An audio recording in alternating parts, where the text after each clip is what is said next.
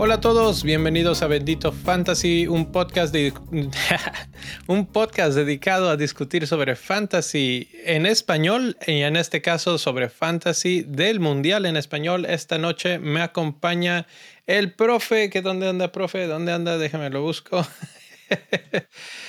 Aquí está el profe eh, platicando con nosotros. Vamos a platicar sobre los ocho mejores del mundo y como vimos, esos enfrentamientos de, de, la última ronda que estuvieron buenos, algunos, algunos bastante sabrosos. Eh, profe, te saludo, ¿cómo estás?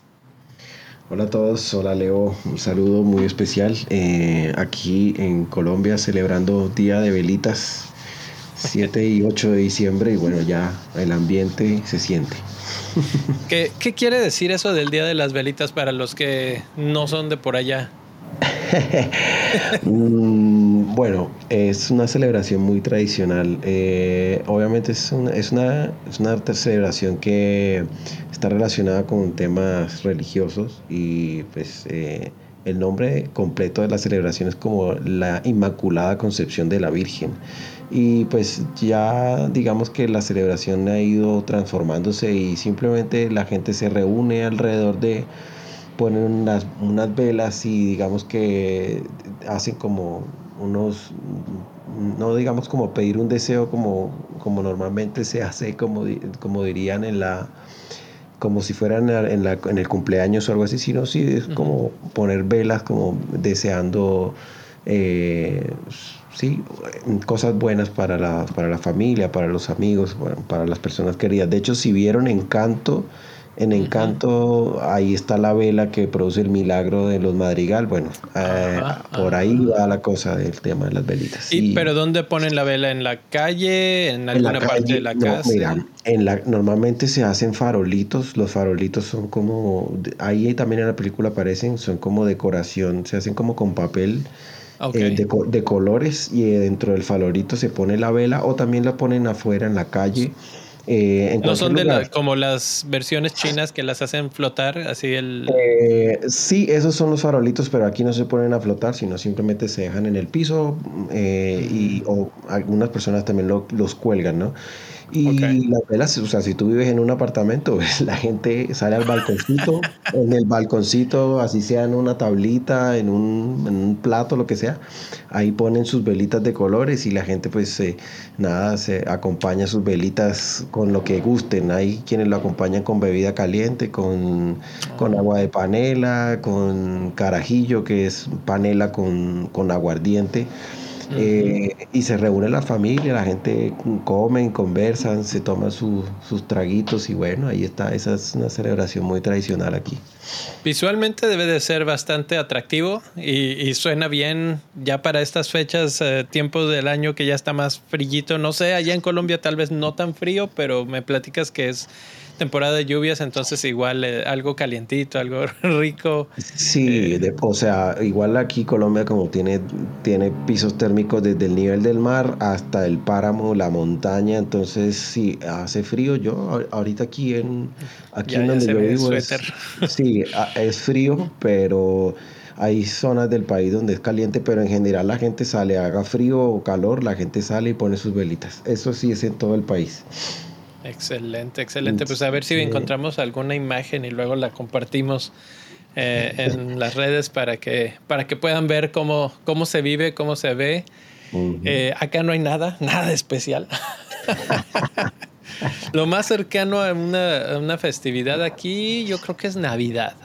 Navidad y, ya. Entonces, pues nos, nos vamos a esperar un rato, pero pues hay una festividad que está en todo el mundo ahorita, o por lo menos viene desde Qatar, pero es para todos nosotros y es, es el mundial, el mundial que, que pues a mí me ha divertido mucho. He tenido obviamente la desgracia de no poder ver todos los partidos porque son en la mañana, uno está trabajando, hay veces que puedes poner ahí una segundo monitor o en el teléfono o algo, mm pero no siempre, no siempre. Y me he perdido buenos partidos esta, esta jornada. Eh, Sin embargo, pues ahí vamos. Eh, vamos a hablar rápido de la liga de Bendito Fantasy porque aquí les tengo el top 5. En número 5 está Alej Mora, que yo me, quiero imaginar que es Alejandro Mora, 267 puntos. Fran Fif, 277 puntos. Gold Sounds FC, empatado también con 277. Alfredo, 280. Y Aberdeen FC 281. Un puntito es lo que lo separa al 1 y al 2. Y pues, escasos puntos también del 3, 4. Están, es un pelotón muy, muy, muy cerrado. No se separan. Eh, hice el corte, como siempre lo hemos hecho aquí en Bendito Fantasy, para el programa en 5. Pero cuando estaba haciendo el recorte, ¿sí sabes quién es el número 6? no, ¿quién, es el, ¿quién está de 6? Es el buen Luis Cervantes. Ah, que... Luisao. el Luisao, el Luisao está en 6 y, le, dije, vas a llegar. No sé qué, creo que se ganó una tele en el en el, las posadas de, su trabajo. Ah, bueno. en las rifas navideñas y todo eso que se arma en México. Sí. Y, ha de estar estrenando o algo, así. Aquí, también hacen, aquí también hacen ese tipo ¿Eso de, las rifas? Sí, sí, también lo hacen. Ah, e-, era lo que te iba a decir. En México no está la costumbre esta de las velitas, pero sí está la costumbre de las posadas. Que mm, teóricamente debe de empezar, o sea, oficialmente empieza el 12 de diciembre, pero es la gente la agarra, e-, es diciembre y ya se siente época navideña y empiezan las posadas por todos lados, la posada del trabajo, la posada de la colonia, la posada de no sé qué, y así te la pasas y entonces son fiesta, fiesta, fiesta, comer, comer, comer, tamales, este, ponche, atole, etcétera. Entonces ahí me imagino, quiero pensar que así está Luis ahorita comiendo bien. y festejando que ahí anda, ¿eh? En el puesto número 6, ¿tú cómo vas? Yo estoy en el puesto 16. Estoy. Pues también muy bien. Sí, pero es que está competido. O sea, del puesto 16 al top 10 hay escasos 8 o 9 puntos. Entonces, sí. Está competido. Está, y de hecho estuve bastante tiempo en el, estuve en el top. Eh, eh, lo más alto que estuve fue top 4. Bajé a top 8, top 10, o sea, sí he estado ahí fluctuando. Sí.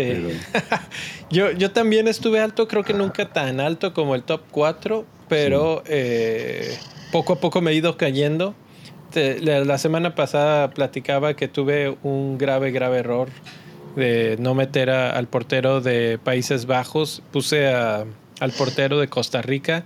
Y yo dije, bueno, lo cambio, pero no me di cuenta que jugaban al mismo tiempo, entonces obviamente perdí la oportunidad. Ah, claro. Y ah, ese error como me ha dolido, porque creo que podría estar un poco más alto, pero eh, no me quejo, voy bien. Yo estoy en lugar 22. 22, ahorita estaba justo checando. Y esta semana o jornada 4 hice 85 puntos, que no estuvo nada mal. Eh, creo que ahí me quedó mal, por ejemplo, Trippier, que por andar haciendo cambios manuales nunca lo cambia él. Ah. Y se quedó en, mi, en la cancha.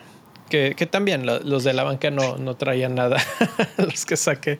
Ah, entonces, pues, pues no hay mucho. A lo mucho hubiera ganado un punto más, entonces no pasa nada. Eh, utilicé mi chip del capitán móvil y se quedó con Don Kylian Mbappé, que qué partidazo se aventó el otro día. Sí, monstruo.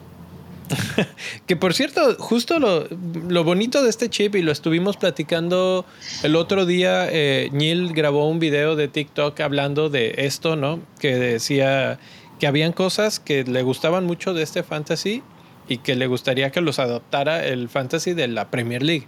Y entre ellas este es un este chip, este chip de que el capitán se pueda mover al jugador que tenga más puntos porque yo Inicié la jornada con Messi de capitán. Yo dije, Messi, está bien.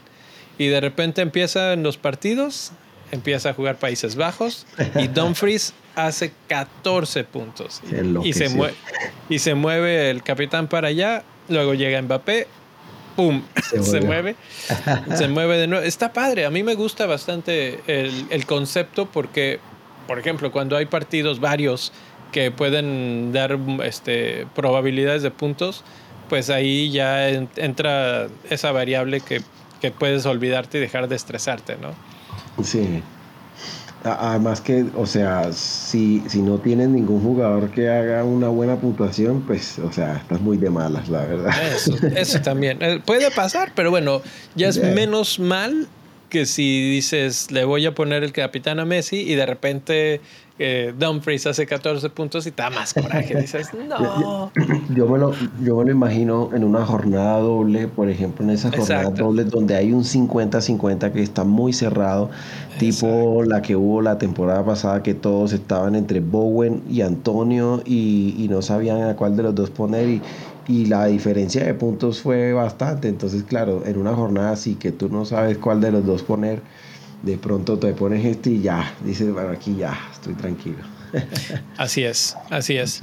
Entonces, bueno, pues ahí está. Eso es un pequeño repaso de cómo va la mini liga, cómo vamos nosotros, este, cómo va. Tú no usaste chip todavía, ¿verdad? Eh, ya usé el wildcard, lo usé en la fecha 2 y, y utilicé el, el doceavo hombre en la fecha 1, entonces solo me queda ese... y que lo piensas usar en la final según Power Captain, sí, sí, estoy pensando, es que eh, recuerdo la Euro y, ya he jugado, este, o sea, este tipo de torneos son como embudo, o sea, a medida que va avanzando de fase, vamos teniendo como todos los mismos jugadores y pues se va el pool, el pool de partidos pues se acaba, ¿no? Entonces ya me queda experiencia de, la Euro y también de, la, de, la, de las veces que he jugado el Fantasy de la Champions. Entonces digo, pegarle al capitán en la última fecha es, ha, sido complicado, ¿no? Entonces ah, voy a arriesgarme, vamos a ver qué pasa. Capaz, mira, en esta fecha yo puse, yo estaba muy seguro de que iba con Mbappé. Entonces lo puse con Mbappé y me quedé con ni siquiera cambié el capitán, lo dejé Mbappé de una vez y, dije, bueno, en última si Mbappé llega a, blanquear, bueno, me cambio a Neymar, pero no, este, ni siquiera tuve la necesidad. Entonces digamos que a lo mejor llega a la final y, está muy claro y ni siquiera lo, lo desperdicio, ¿no? Pero bueno, eso es ese es el riesgo, ¿no? Eh, ahora que mencionas a Neymar, bueno, vamos a platicar de todos los partidos. Eh, son, son menos, son pocos. Vamos a tratar de ir a través de todos. Eh, pero los voy a mencionar rápidamente. Los marcadores. Holanda, bueno, no Holanda. Países Bajos gana 3-1 a Estados Unidos. Argentina gana 2-1 a Australia. Francia gana 3-1 a Polonia. Inglaterra 3-0 a Senegal. Croacia le gana en penales a Japón, ese partido. Brasil 4-1, tranquilito a, Corea del Sur. Marruecos le pega a España, otro partido increíble. Y Portugal 6, 6 a 1 a Suiza. Entonces, vamos a empezar eh, despacito, tranquilos, con los Países Bajos que derrotaron a Estados Unidos. ¿Cómo los viste? Eh, ¿Y cómo los ves de, cara al siguiente enfrentamiento que sería contra Argentina? Bueno, lo primero es que desde el punto de vista del fantasy castigó Don Fraser. Eh, todos sabemos lo que podía hacer y obviamente pues los que confiaron en él y, le mantuvieron la fe, no lo sacaron de su equipo, lo recompensó. Algo que, que veníamos hablando era que Daley Blind también estaba muy en forma. Eh, en Ajax ya venía, o sea, venía con, buen nivel y era el que se estaba mostrando de hecho más peligroso, ¿no? Entonces, eh, Países Bajos juega con un, con un esquema de, de, tres en el fondo que se convierten en cinco cuando defienden, pero cuando ataca pues utilizan los carrileros y ambos carrileros respondieron, tanto Blind como, como Dumfries. De hecho, vi, vi equipos que tenían, los tenían a ambos, o sea, realmente la gente le pegó muy duro, sí. Eh, y, vi varios tweets que decían, oh, justo cuando lo vendí y ahora Sí, mucha gente, por eso te digo que mucha gente lo vendió a, a Dumfries. Y la verdad es que, o sea, yo vi el partido anterior de, de Países Bajos y te digo que Dumfries me decepcionó. O sea, yo dije, no, este, el tipo está absolutamente en nada, lo voy a sacar. Pero bueno, ese tipo de jugadores yo creo que hay que tenerles, hay que tenerles paciencia y fe porque pues tienen esa, esa posibilidad, ese potencial de hacer ese tipo de cosas. Y bueno, hablando desde el punto de vista ya futbolístico, yo siento que Estados Unidos quedó a deber. O sea, sí, al, al, al comienzo del partido, o sea, digamos que se vio, se vio bien, como que mostraba que, que podía hacer un partido parejo, pero se, cayó, se cayó por completo. O sea, llegó el gol de Depay y ya. Desde el, o sea, llegó el gol de Depay y en ningún momento como que en ningún momento se encontró eh, el equipo americano. Y una de las cosas que yo siento es que, bueno, les falta madurar, ¿no? Obviamente. Eh, no es lo mismo el nivel de CONCACAF, pues con todo respeto, pero pues eh, claramente el nivel de un mundial es mucho más exigente. Y para eso tú necesitas los, equipos, los jugadores, si tú no tienes estrellas, tiene que ser que tus jugadores tengan experiencia, que estén curtidos, ¿no? Y Estados Unidos se ve un equipo pero también para, digamos que para, eh, para ganarle ese tipo de selecciones necesitas el plus, necesitas el jugador adicional. Y yo siento que Pulisic, o sea, sí, durante el torneo, de hecho, él fue como el, el, el, el, que mostró, pero siento que pudo haber sido mucho mejor. Y, y bueno, también el marcador se ve bastante abultado, ¿no? Porque, o sea, ese 3 a 1 puede llegar a ser engañoso. La verdad es que Estados Unidos tuvo opciones, ¿no? Y pues no las concretaron y por eso fue que se fue tan amplio el marcador. Pero en general se ve más, es engañoso. Yo creo que fue un poco más parejo de lo que, de lo que aparentaba, pero Estados Unidos bajó los brazos muy rápido. Eh, realmente, como mencionas, Pulisic tiene que ser ese hombre importante de, mm. de, Estados Unidos y pudo haberlo sido en los primeros cinco minutos del partido, porque tuvo una que parecía fuera de lugar. No sé si él en, en, el fondo pensó que era fuera de lugar y no, no tiró con tanta convicción. O sea, sí, sí intenta meter el gol, que mm. por cierto el portero de rechaza de muy buena manera y, y finalmente no es gol. Eso podría haber cambiado el rumbo del partido. Porque Estados Unidos empieza bastante bien, bastante fuerte, pero sí, como dices, una vez que cae el gol, eh, Países Bajos toma el control del partido y mm. es como en el box, ¿no? Es, le, metió un derechazo de, de, lleno a la cara y nunca se recuperó de eso Estados Unidos, aunque a mí me pareció que dio bastante buen partido considerando las distancias entre los dos países. Sí, de acuerdo. Y es que si vamos a los, si vamos a las estadísticas, si vamos a los datos, mira, Estados Unidos tuvo 17 remates, tuvo tres grandes chances. y, Países Bajos tuvo 11 remates y tuvo las mismas tres grandes chances. Lo que pasa es que las tres metió. Las que Esa es la diferencia. Esa es... efectividad. Esa es la diferencia. Y bueno, para, cerrar aquí, y obviamente el que gana es Países Bajos y del que estamos hablando increíblemente desde Estados Unidos, pero yo me he quedado con las ganas y tengo ganas de escribir el artículo para la página de benditofantasy.com, pero no he tenido nada de tiempo. Eh, una cuestión que me ha llamado mucho la atención es los contrastes que he visto al terminar la participación de algunos equipos. Por ejemplo, Estados Unidos yo estando aquí en Estados Unidos, pues puedo ver la transmisión de, de, Fox Sports, ¿no? Y entonces, pues los narradores está Alexi Lalas, está Landon Donovan, está, ya no me acuerdo quién más está por ahí, ¿no? Y lo contrasto con, por ejemplo, cuando eliminan a México y eliminan a México y qué dicen, no, este, fue un fracaso gigante, vamos a correr al técnico, vamos a hacer una reestructura como cada cuatro años y tenemos que volver a empezar todo desde cero, quemen la casa, etcétera, etcétera. Y, y, esto que pasa con Estados Unidos es, ok, nos, nos pintaron la cara por momentos en el partido, no la vimos este, por, por largos ratos, pero aquí hay algo rescatable hay una buena generación, hay, promesas, hay jugadores que ya están consolidados, que pueden consolidarse un poquito más para el siguiente mundial. Este proceso debe continuar. Y yo así de, ¡ah! ¡Qué envidia!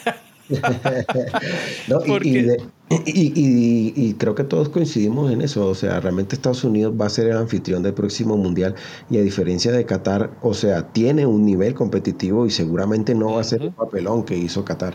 Eh, tienen jugadores, tienen potencial y, el, a nivel de liga local, la MLS ha. O sea, todo el tiempo se habla de que Estados Unidos está creciendo y no sé qué. Pero sí, ha, crecido, sigue creciendo y, y lo va a seguir haciendo. Y a nivel de categorías inferiores, vemos que cada vez tienen más, más jugadores y, o sea, sí, hay potencial, lo que tú dices es muy cierto. pero tampoco, o sea, eh, lo que pasa es que aquí somos, el latino tiene eso, ¿no? Que somos muy, muy fatalistas. y, así como, bueno, puse de ejemplo a México porque obviamente es el que se me viene a la mente, pero lo he visto con otros países latinos que siempre es lo mismo, siempre es esto de, de todo, todo se acabó, esto es una porquería, empezamos de nuevo, traigan al, al, coach local, etcétera, etcétera. Entonces, bueno, me, me, llama la atención y ahorita lo vamos a platicar en otro, en otro partido, pero retomaremos porque primero vamos a hablar de Argentina. Argentina que gana 2 a 1, iba ganando 2 a 0. Eh, me parece que tranquilamente, pero tú cómo los viste, cómo viste el funcionamiento colectivo y obviamente en particular al capitán, ¿no? El que todo el mundo estamos siguiendo.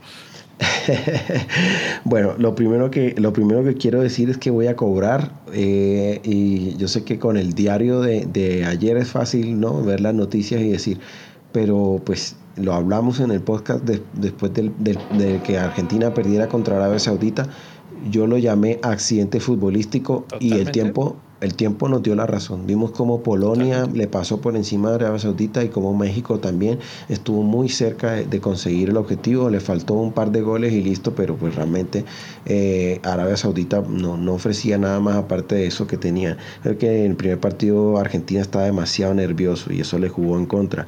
Pero eso le sirvió porque vimos que aquí contra Australia no marcaron los goles, pero no se desesperaron a, a, a hacerlo. El equipo australiano les plantó muy buen partido, o sea, línea por línea, muy organizado.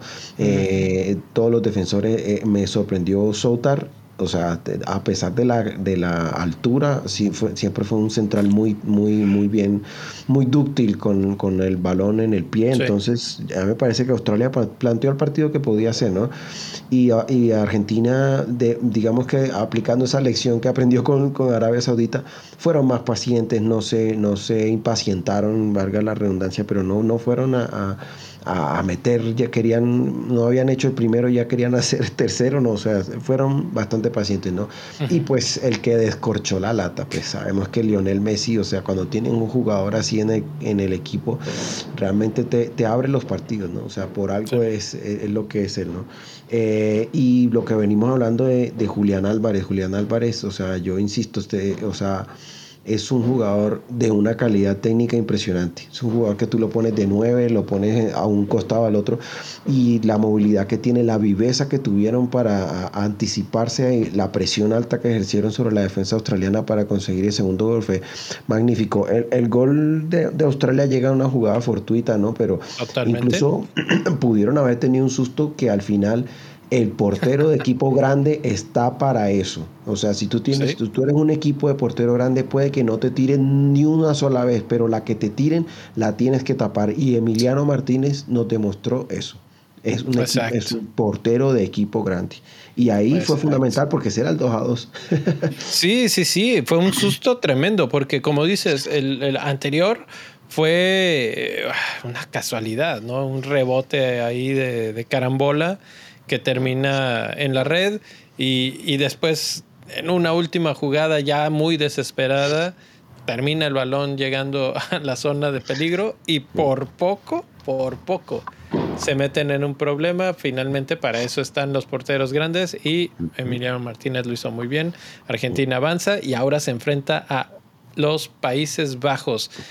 Antes de pasar a los siguientes partidos, ¿cómo ves ese enfrentamiento? ¿A quién ves favorito? Bueno, yo creo que es un partido muy parejo y de todas formas, donde está Messi está el favorito. Eso no, no hay que esconderlo, ni tampoco ellos se pueden quitar la presión de eso, ¿no? Eh, en, en, el resto de las líneas es un partido parejo. O sea, todos tienen un, joven, digamos, si tú pones a Gakpo, Gakpo ha tenido una, una, temporada también, o sea, ha sido revelación, viene marcando. Con el PCB en Europa League también, o sea, eh, lo puedes comparar con Julián, con Julián Álvarez y de resto de Pay, Lautaro, o sea, si tú miras hombre por hombre son, son parejos, ¿no? Pero, pero ahí es donde está, digamos, este equipo de Argentina, yo siento que es un poco más curtido. Eh, ya supo ser campeón ante Brasil en su, en su tierra. Entonces, yo siento que además de tener a Messi les puede ayudar. Entonces, lo veo favorito a Argentina. Em, en cuanto al planteamiento, pues los Países Bajos son un equipo muy inteligente y Bangal pues también es un viejo zorro, ¿no? Entonces esa línea de 5 les va a costar bastante pasarla por encima. veo que Di María puede ser clave si ya se recuperó. Eh, porque él es socio ideal de Messi, ¿no? Entonces cuando Messi está muy solo y no tiene con quién jugar, sufre, a menos que sea una pelota parada o alguna jugada, una genialidad, te resuelve, pero cuando está muy solo lo anulan. Le pasaba en Barcelona, le pasa en Argentina y va a ser importante que Enzo Fernández y, Di María lo acompañen, ¿no? o Papu Gómez o cualquiera que pongan ahí, tienen calidad de sobra, pero necesita acompañamiento, de lo contrario lo anulan. Sí. Y ya, eso es lo que yo veo. Yo, yo veo más débil a, Países Bajos. Realmente, si Estados Unidos hubiera tenido más punch, mete gol las mete gol y, y, es lo que sí tiene Argentina. O sea, yo imagino que volverá a salir Julián Álvarez. Eh, yo imagino que volverá a jugar Enzo, que volverá a jugar McAllister y obviamente Messi. Y, y si le dan las oportunidades que Estados Unidos tuvo, eh, va a tener.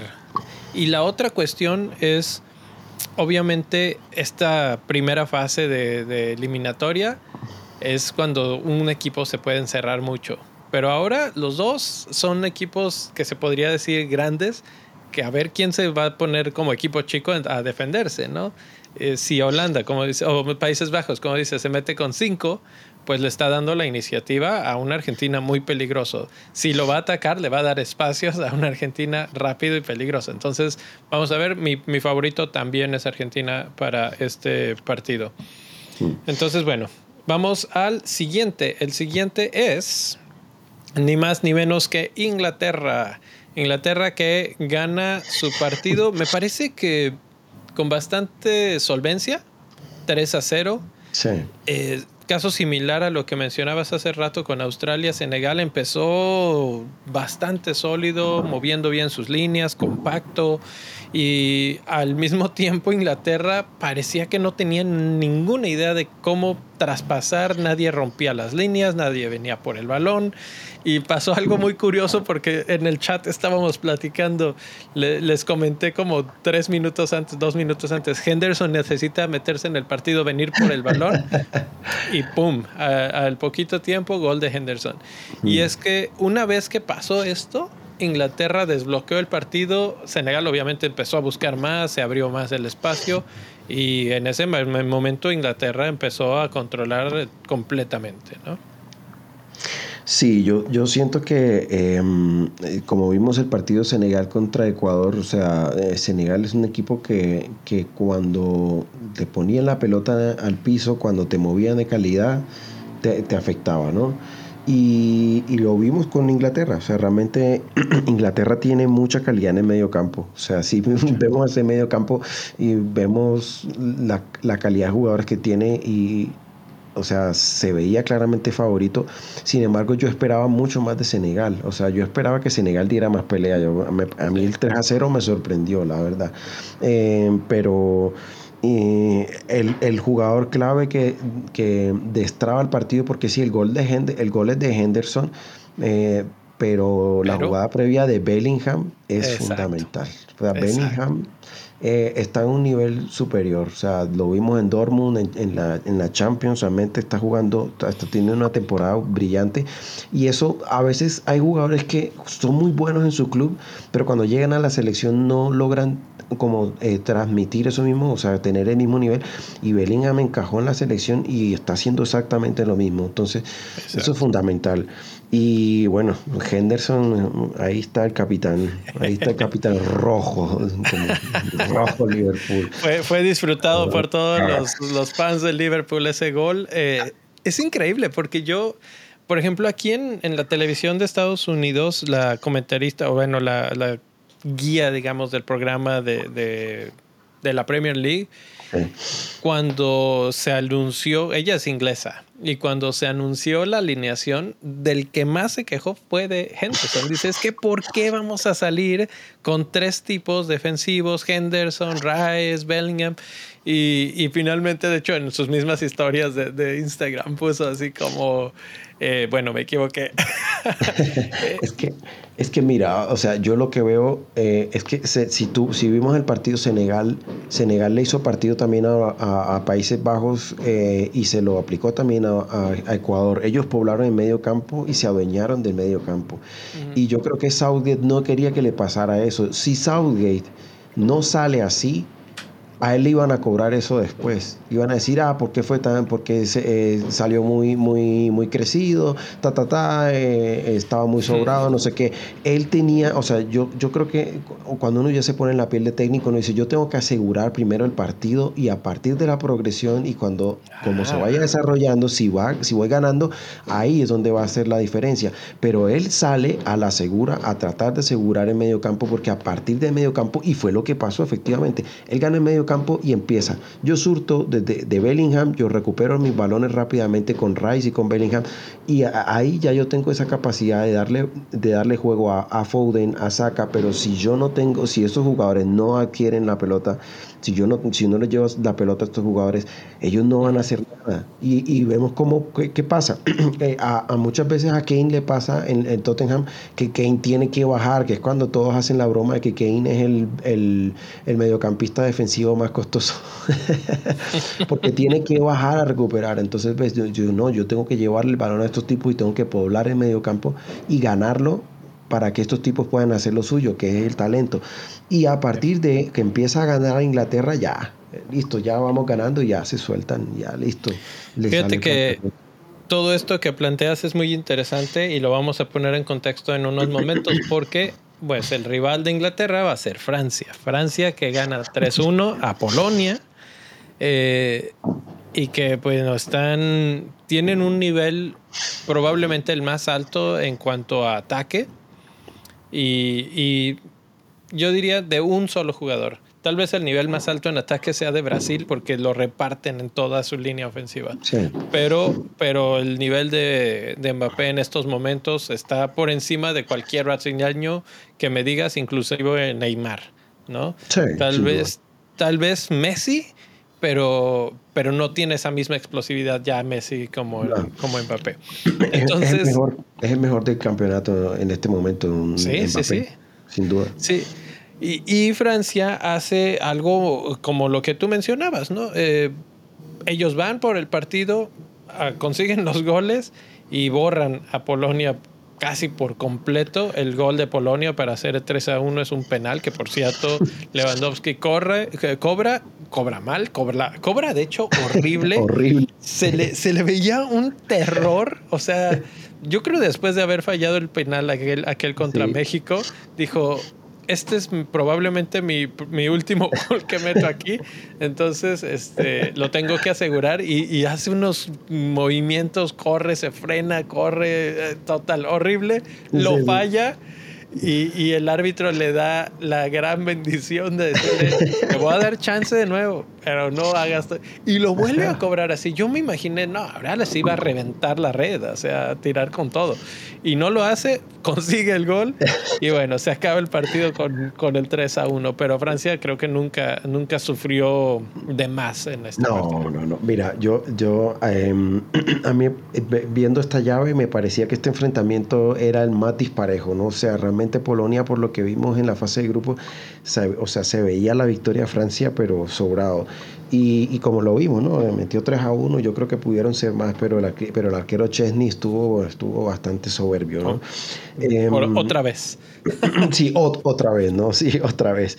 Yo, yo siento que el medio campo no está tan, de, o sea, está bastante parejo, porque Dembélé en el Barcelona repuntó y ha traído ese mismo ritmo a la selección. Y Griezmann es otro. Eh, este sí mm. ah, es, son jugadores que en el Atlético de Madrid, porque le den palo, no juega muy bien, pero cuando se pone la, la camiseta de Francia, este tipo es el principito, eh, es monumental. Y Giroud, o sea, Giroud está supliendo. Yo hablamos de Giroud, pero o sea, se nos olvida que aquí falta Benzema, es que realmente el, o sea, el ataque de Francia es ah, más bien yo siento que Francia está más, o sea, como cuando tú juegas un, cuando tú juegas eh, eh, FIFA y te aparecen como las estadísticas o sea, si, FIFA, si, si, viéramos a Francia como en el FIFA, vemos que tiene más ataque que defensa. Y Inglaterra está como un poquito menos de ataque, pero tiene un poquito más de defensa. Entonces. Yo diría más de medio campo. En defensa no sé, porque Maguire. sí, sí, de, acuerdo, en medio campo. Y, ahí es donde viene la cuestión interesante, ¿no? Porque, bueno, ya, vamos a hablar del partido que van a jugar entre ellos. Y justamente esta semana oía ese comentario de que a los ingleses les gustaría que Inglaterra saliera exactamente lo contrario a lo que acabas de mencionar, que agarren el partido del toro por los cuernos y salgan a buscar en los primeros minutos el resultado y ya después con eso eh, tranquilizarse. Lo que hacen en este otro partido es precisamente lo contrario, en el que agarraron y dijeron no me hagas daño y con el tiempo yo te voy a hacer daño. ¿Cuál crees que sea la mejor estrategia para jugarle a Francia?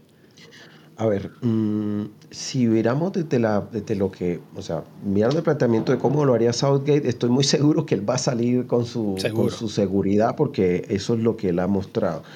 y, yo siento que tienes 90 minutos y hasta posiblemente 120 y que esto no es un partido, o sea, yo creo que salir a matar a Francia los primeros 10 y enloquecerse a, a tirar todo, yo creo que es innecesario, es, o sea, mm. es, hasta, es, hasta, imprudente. A mí me parece que tienes 90 minutos para trabajar un partido y perderlo, o sea, apostarle todos los primeros 10 o 15 que Francia te meta dos, se te acabó el juego y, y, remar contra la corriente, yo siento que no, no, yo, a mí me parece que no sería el planteamiento adecuado. Yo, o sea, a, a, riesgo de, sonar defensivo, yo creo que no es ser defensivo, es ser, es ser eh, digamos, cauteloso, prudente, porque no, con lo que tiene Inglaterra puede hacerle partido a, Francia sin necesidad de, de, quemar las naves, yo creo que tan, tan, tan pronto, ¿no? Sí, sí, estoy, estoy totalmente de acuerdo y creo que sí pueden navegar ese partido. Eh, va a ser importante ver quién, quién le toca a Mbappé. Yo creo que va a terminar siendo Walker, pero porque eh, Trippier no ha estado teniendo un buen mundial y, y, parece que le están dando más la confianza a Walker, aunque Mbappé flota por toda la línea de ataque, no es realmente nada más fijo en ese, en ese lado. Sí, hay para cerrar el comentario, yo, yo creo que eh, con el tema de, del, del planteamiento, si tú eres un equipo chico, digamos que tú puedes hacer eso, ¿no? Tengo, hago mis primeros cinco minutos de furor, me, de quemo, hago la presión alta arriba, lo que sea, y ya después, bueno, si consigo el gol bien y me echo atrás y lo que sea.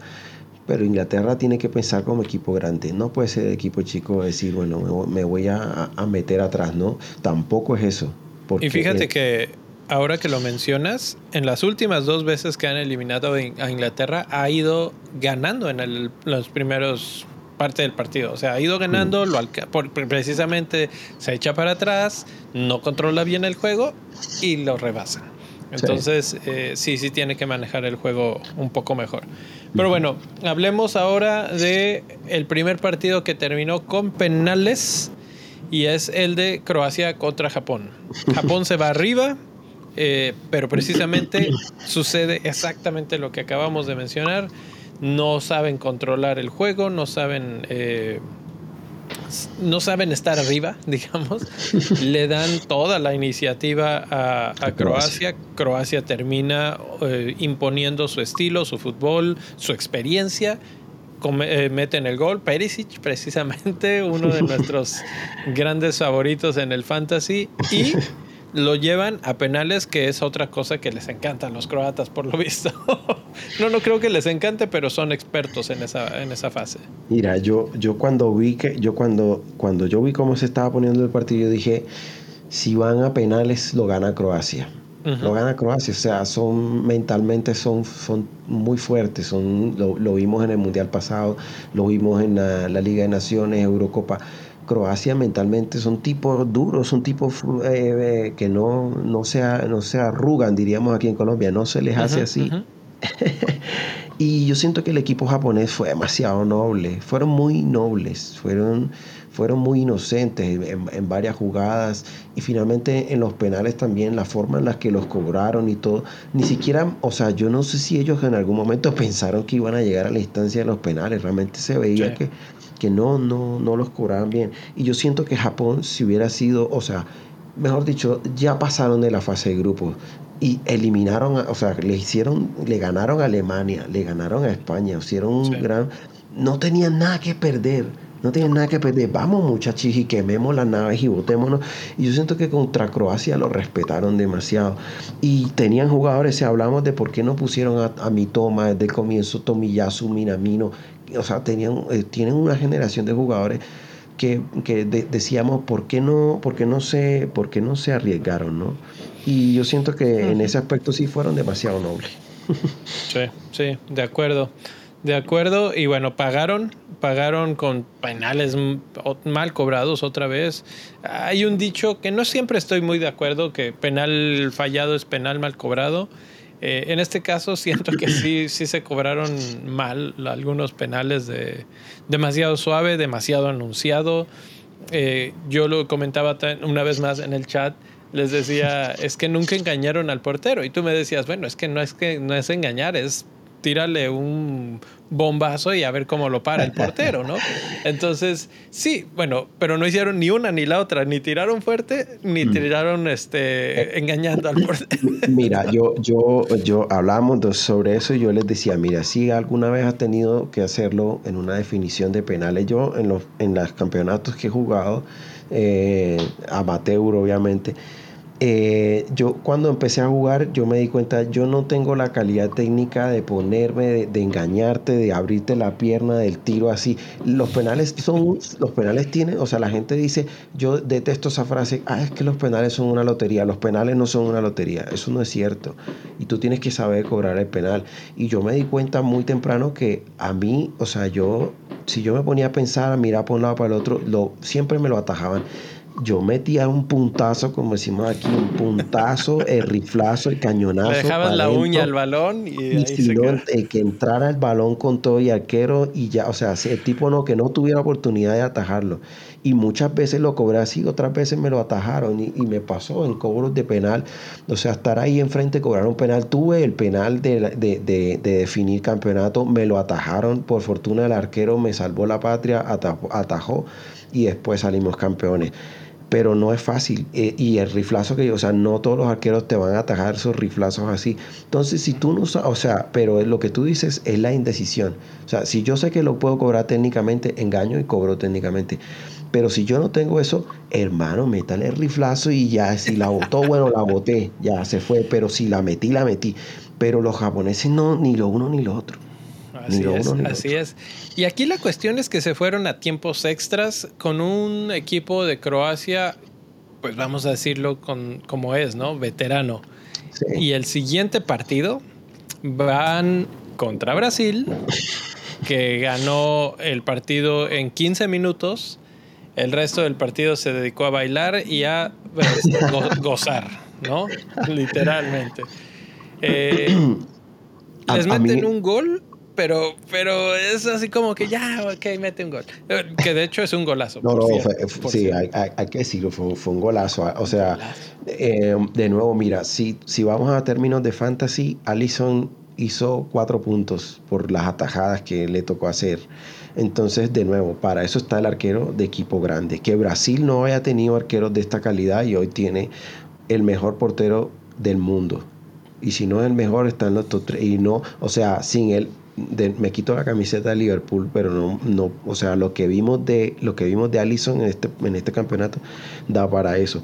Pero eh, hablando del bailecito, eh, a, mí, me causa curiosidad, ¿no? O sea, digamos, eh, veía, veía, los comentarios de Roy King y, de la prensa inglesa en general, y para ellos es despectivo, ¿no? Que tú le hagas eso al rival y que como así, que le vas a bailar y que mejor dedíquense a jugar y no sé qué pero ellos no entienden el, la idiosincrasia brasileña y en general latino. O sea, eso te lo van a hacer y eso está en la sangre y te van a bailar. Y, yo, mira, a mí me molesta. A mí me molesta, por ejemplo, cuando Jerry Mina hace su gol y coge y te hacen el bailecito así. Los colombianos también lo hacen. Y cuadrado. Sí, lo recuerdo en el mundial anterior. La coreografía y todo. Mira, yo sé, yo sé, mira, yo, yo soy, yo, para mí eso, cuando tú eres el rival, esa vaina es supremamente. Y tú sales con más ganas y de romper a esos tipos por lo que te hicieron, ¿no?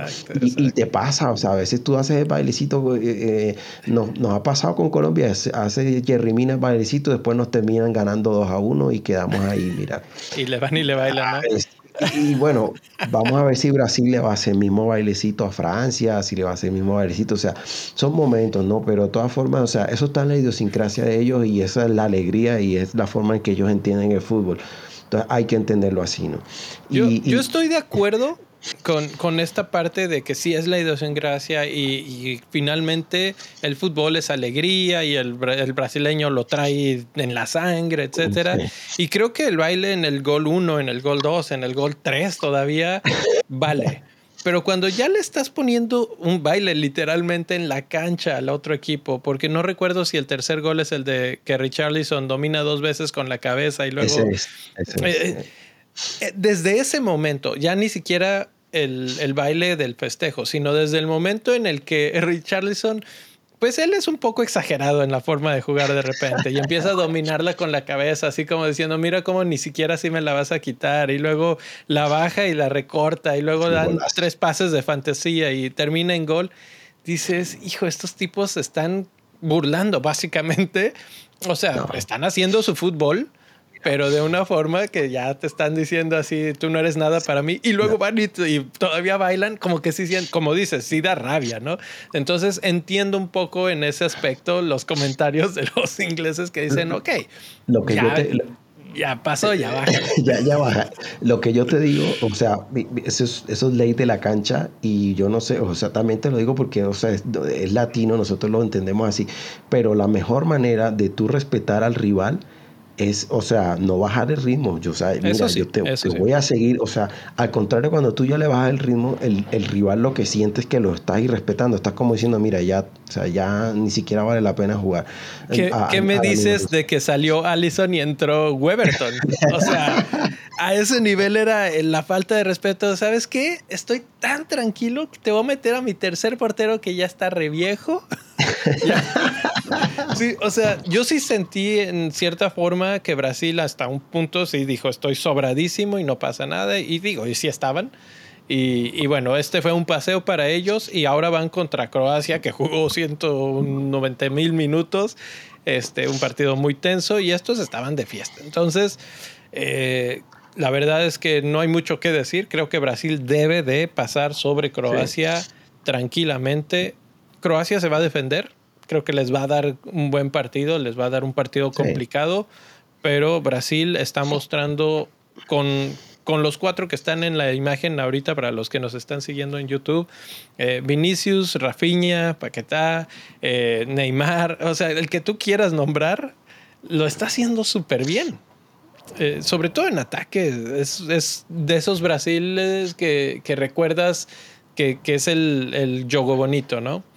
Y, es eh, justo lo que estamos viendo. Eh, yo, este Brasil, digamos que Tite le, le devolvió la identidad a, a, Brasil, pero además de devolverle la identidad, él consiguió incluir conceptos del fútbol moderno que, que, hacen a Brasil fuerte, ¿no?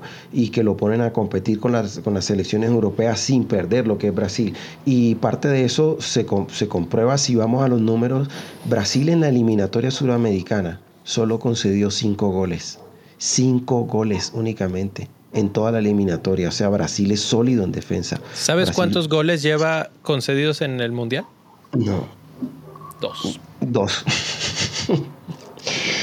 Sí, eso habla de lo que te digo. O sea, Brasil, este Brasil, a pesar de que lo vemos muy, o sea, como tú dices, o sea, tienen pólvora arriba, pero es equilibrado. Es un equipo que en defensa tiene tipos que de pronto no, o sea, sí, Brasil adolece de, los Roberto Carlos, de los, de los Cafú, estos jugadores así, Marcelo, Daniel Alves en la época moderna, que te demostraban toda esa, por las bandas toda esa locura pero de pronto no de pronto está sacrificando eso, pero está obteniendo solidez defensiva que yo creo que en el momento en que Bélgica los eliminó de Rusia en 2018 se pusieron esa, ese objetivo, dijeron, esto es lo que vamos a mejorar para que no nos vuelva a pasar esto, para venir a ser campeones.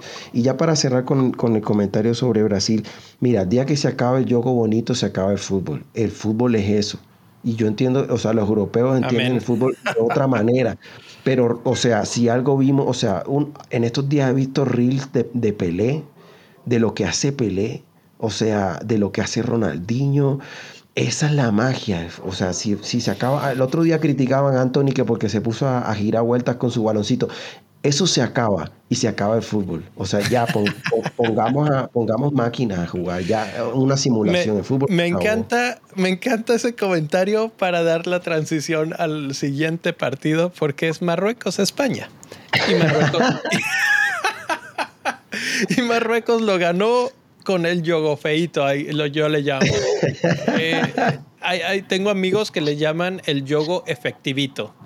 Y es cierto, es cierto. Eh, eh, hemos discutido hasta el, y lo puedo discutir hasta el cansancio, el Niel no está presente para defenderse, entonces pues me, toca, déjame remango aquí. Y, y, finalmente me pueden decir lo que sea, pero es el equipo más defensivo de todo el mundial, pero además la mejor defensa del mundial. Solamente les han metido un gol en todo el mundial. ¿Sabes de los ocho que quedan, quién es el que más goles le han metido? Así a mm, bote pronto. Y mm, no, a ver por decir. A Portugal. Ah, sí, iba a decir. a, Portugal, cinco goles. claro. Cinco goles. Al que menos es a Marruecos. Entonces, eh, digo, España tiene un estilo de juego que ya ha venido trabajando desde hace rato, eh, es vistoso, a mí me gusta mucho, era de mis favoritos para, para este mundial, pero finalmente le faltó esa parte que hemos mencionado de otros equipos, que es ese jugador diferente que cuando las cosas se compliquen te puede sacar algo de la chistera y resolver el partido. Aquí se le metieron atrás, había momentos que habían ocho jugadores ahí en un bloquecito pequeñito y, España no tuvo ningún, en ningún momento una forma de resolver ese acertijo. Me recordó ver un Manchester City contra Burnley en un domingo por la mañana que, y, clásico, ¿no? Que en una descolgada de repente el Burnley les terminaba haciendo el gol y ha pasado tantas veces y de hecho casi sucede con, con Marruecos. Sí. Eh, sí, hubieron esos momentos en los que, hijo, por poco es gol. Se van a, penales y hablábamos de pues de la técnica de los penales y de tirarlo fuerte, de tirarlo débil. ¿Qué es lo que hace Hakimi? Lo tira de Panenka en el penal definitivo para ponerle la cereza al pastel de, de la eliminación. Ah, me, me, recordó Loco Abreu, me recordó, me recordó esas ejecuciones así. Mira, yo sé que si, te, si no te sale te van a crucificar, te van a matar, lo que sea. Pero, pero si, si tú tienes la confianza de que te sale, hermano, ese es el espectáculo, ese es el fútbol. Eso es. Eso es. Sí, sí, sí. Y, aplicó doble, ¿no? Tira el panenca y luego festeja del pingüinito acá. Ah, sí. La celebración de Sergio Ramos. Mira, eh, yo creo que de, Marruecos, obviamente, alabar la, eh, la seguridad defensiva que tiene, pero lo comentábamos, ¿no? O sea, realmente no, no se entiende. Para mí, todavía miro la alineación de Chelsea pasó, pasó Lampard, pasó eh, eh Tuchel, eh, está Potter ahorita, y todos, no sé, es como si tuviera, entiendo que sí en algún momento ha estado lesionado, pero también ha estado durante largos tramos disponible y el o sea, el desprecio por el jugador es impresionante. A veces ni llega a la banca y yo me pregunto, o sea, mira lo que pasó en este mundial con Pulisic y con Sieg, o sea, realmente lo que están demostrando, o sea, ellos salieron a, hacer su mundial a decir, estoy aquí, estoy presente y quiero jugar.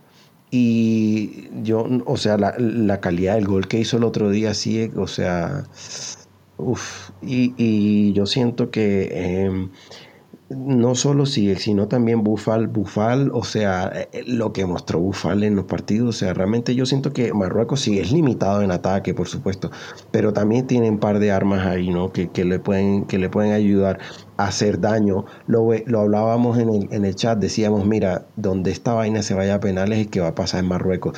Porque si ese, tú hablabas de la seguridad, ¿sabes a quién le hicieron el gol a Marruecos? ¿A, qué, a qué portero le marcaron el gol? Al portero, al otro portero, porque este Bono es un monstruo.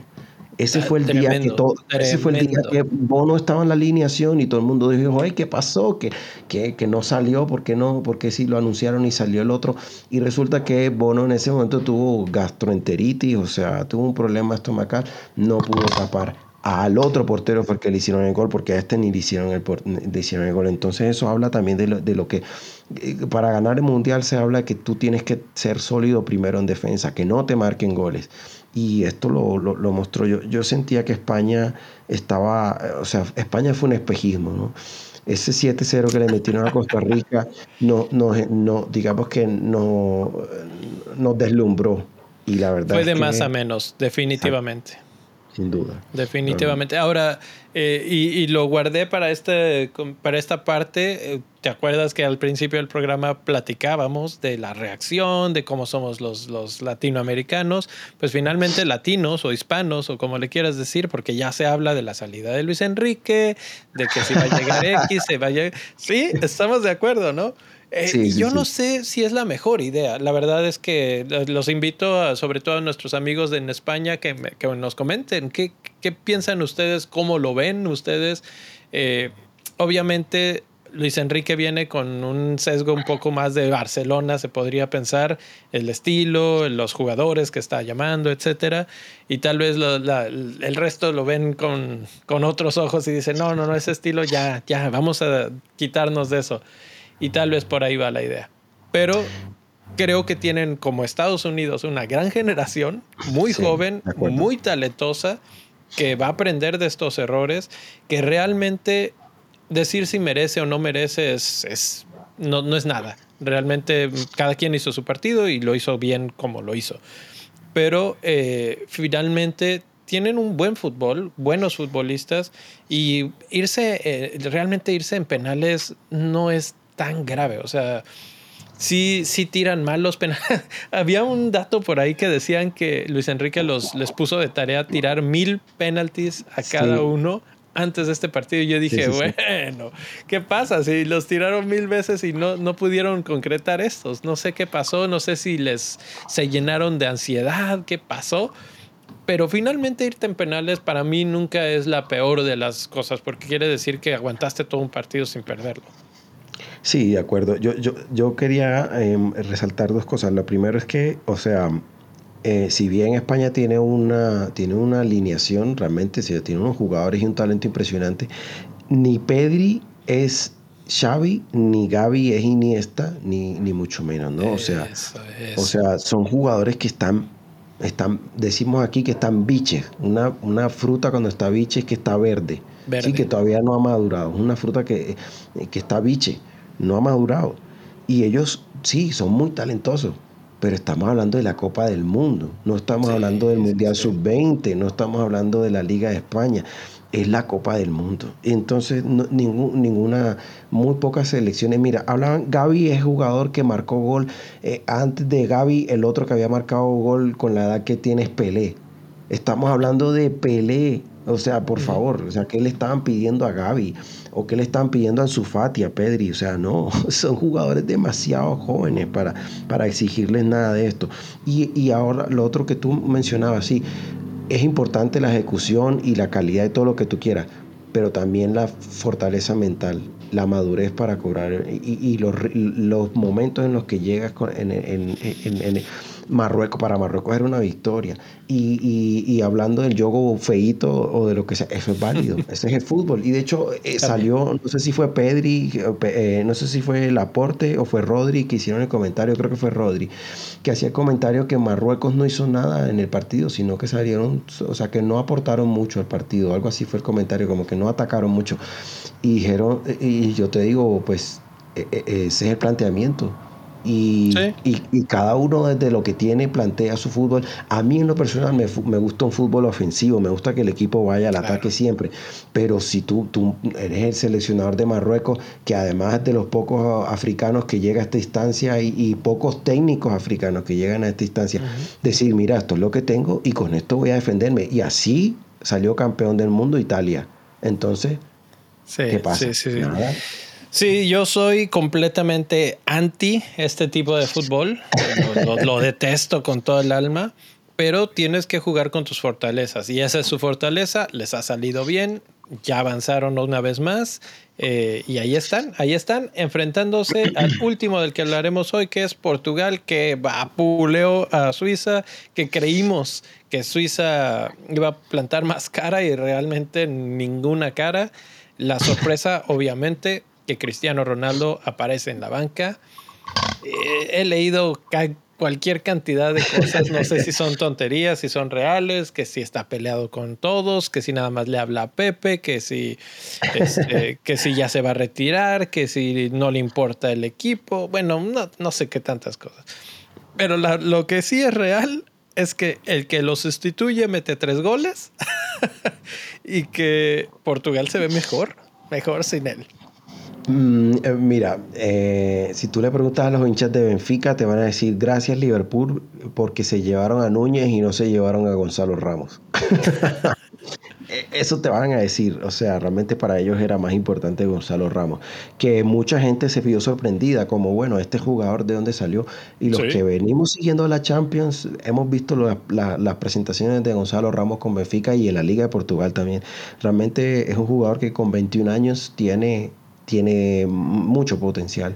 Este, o sea, me, recuerda típico del eh, delantero así de Portugal, tipo eh, Diogo Jota, tipo Figo, que, que, mete gol con la derecha, con la izquierda de cabeza. O sea, no es un, es un delantero que técnicamente es rico, pero también es potente. Entonces, es un jugador muy completo. Eh, de Suiza esperábamos más todos, ¿no? Vimos ese partido que le hicieron a Brasil, que perdieron solo por un gol, un gol que además fue un gol de Casemiro, que fue un golazo de resto. O sea, parecía que no, pero en ese partido Brasil tuvo 13 remates a puerta, 13 remates a puerta, 3 off, tres offsides, o sea, realmente eh, es un poco, me recuerda un poco lo que pasó con Arabia Saudita y Argentina. Son de esos partidos que esos planteamientos defensivos que ese día te salió todo, no te metieron ni un gol, estuviste ahí, todo te salió perfecto, pero ese partido no te va a salir todos los días. Y ese partido no le salió contra Portugal, que tuvo todas las opciones, estuvo por todos lados. Y nada, ese partido es el que sí tenía que salir, le salió, se comieron seis goles. Y, y, también veo un poco que es que, bueno, estuvo Ramos en su noche, ¿no? A veces también te pasa que te encuentras... O sea, si vimos el partido contra Brasil contra Suiza, Rafiña tuvo unas opciones que decíamos, Rafiña, Rafiña, ¿qué estás haciendo? Y Ramos no te perdonó. Sí, sí, sí, sí, efectivamente. Y aquí es donde digo, la verdad es que desde el principio del Mundial yo veía los equipos, las posibilidades, las rutas, etcétera, y veía a Portugal y decía, si las cosas se acomodan como yo me las imaginaba en ese momento, de todas formas ponía a Portugal llegando lejos e incluso en algunos puntos hasta la final.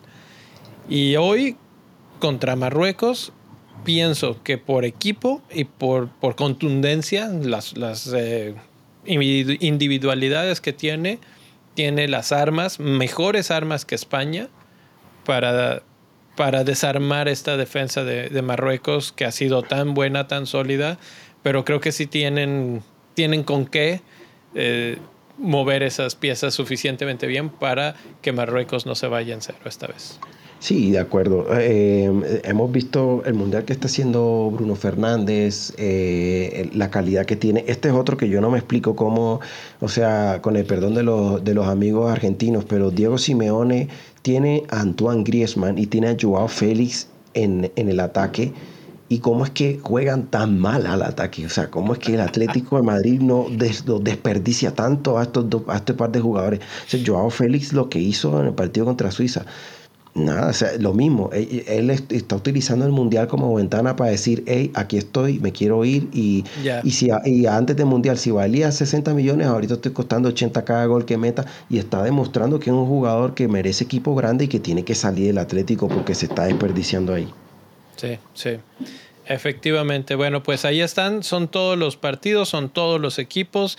En la foto aparece Pepe que metió gol con 39 añotes. Y, pues ahí está, para que veas que nunca es uno demasiado viejo para triunfar en la vida. El carnicero. El, carnicero de Moreira. Sí, sí, sí. Eh, mira que em, la alineación de, la defensa de Portugal sorprendió a varios porque dijeron, ¿cómo así que no está Cancelo? Y, yo pensaba eso. Mira, si, si ha seguido eh, en Champions, eh, Rafael Guerreiro ha sido un monstruo. Y en, y en Dortmund también lo ha demostrado, o sea, en, tanto en Bundesliga como en Champions.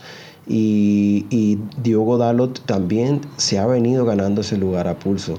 Y a mí, si me preguntas hoy, Rafael Guerreiro y Diogo Dalo están por encima de Joao Cancelo, que de hecho históricamente en la selección no ha sido tan brillante como en el City y de hecho en esta temporada en el City no está tan bien como la temporada anterior. Tiene, tiene sus, sus, problemas defensivos Cancelo y eso es algo que, claro que le, le recalcamos mucho ese problema a Alexander Arnold pero también los tiene Cancelo. Lo que pasa es que es mucho menos frecuente que le pase a Cancelo por el equipo que lo arropa. Eh, pero en este caso, el equipo, Portugal, no requiere a un Cancelo que le esté llegando por las bandas porque tiene otros jugadores. No hemos mencionado a mi jugador favorito del equipo, que es Bernardo Silva. ¿Qué, qué clase de jugador? Porque igual te ataca, que te defiende, que te recupera balón, que te lo acarrea de media cancha para adelante lo que quieras te lo va a ejecutar y obviamente se sabe acompañar muy bien con los eh, jugadores que tiene alrededor. Entonces es, es como dices, un jugón y, y, por lo mismo, pues ve a todos los nombres que hemos mencionado uno por uno.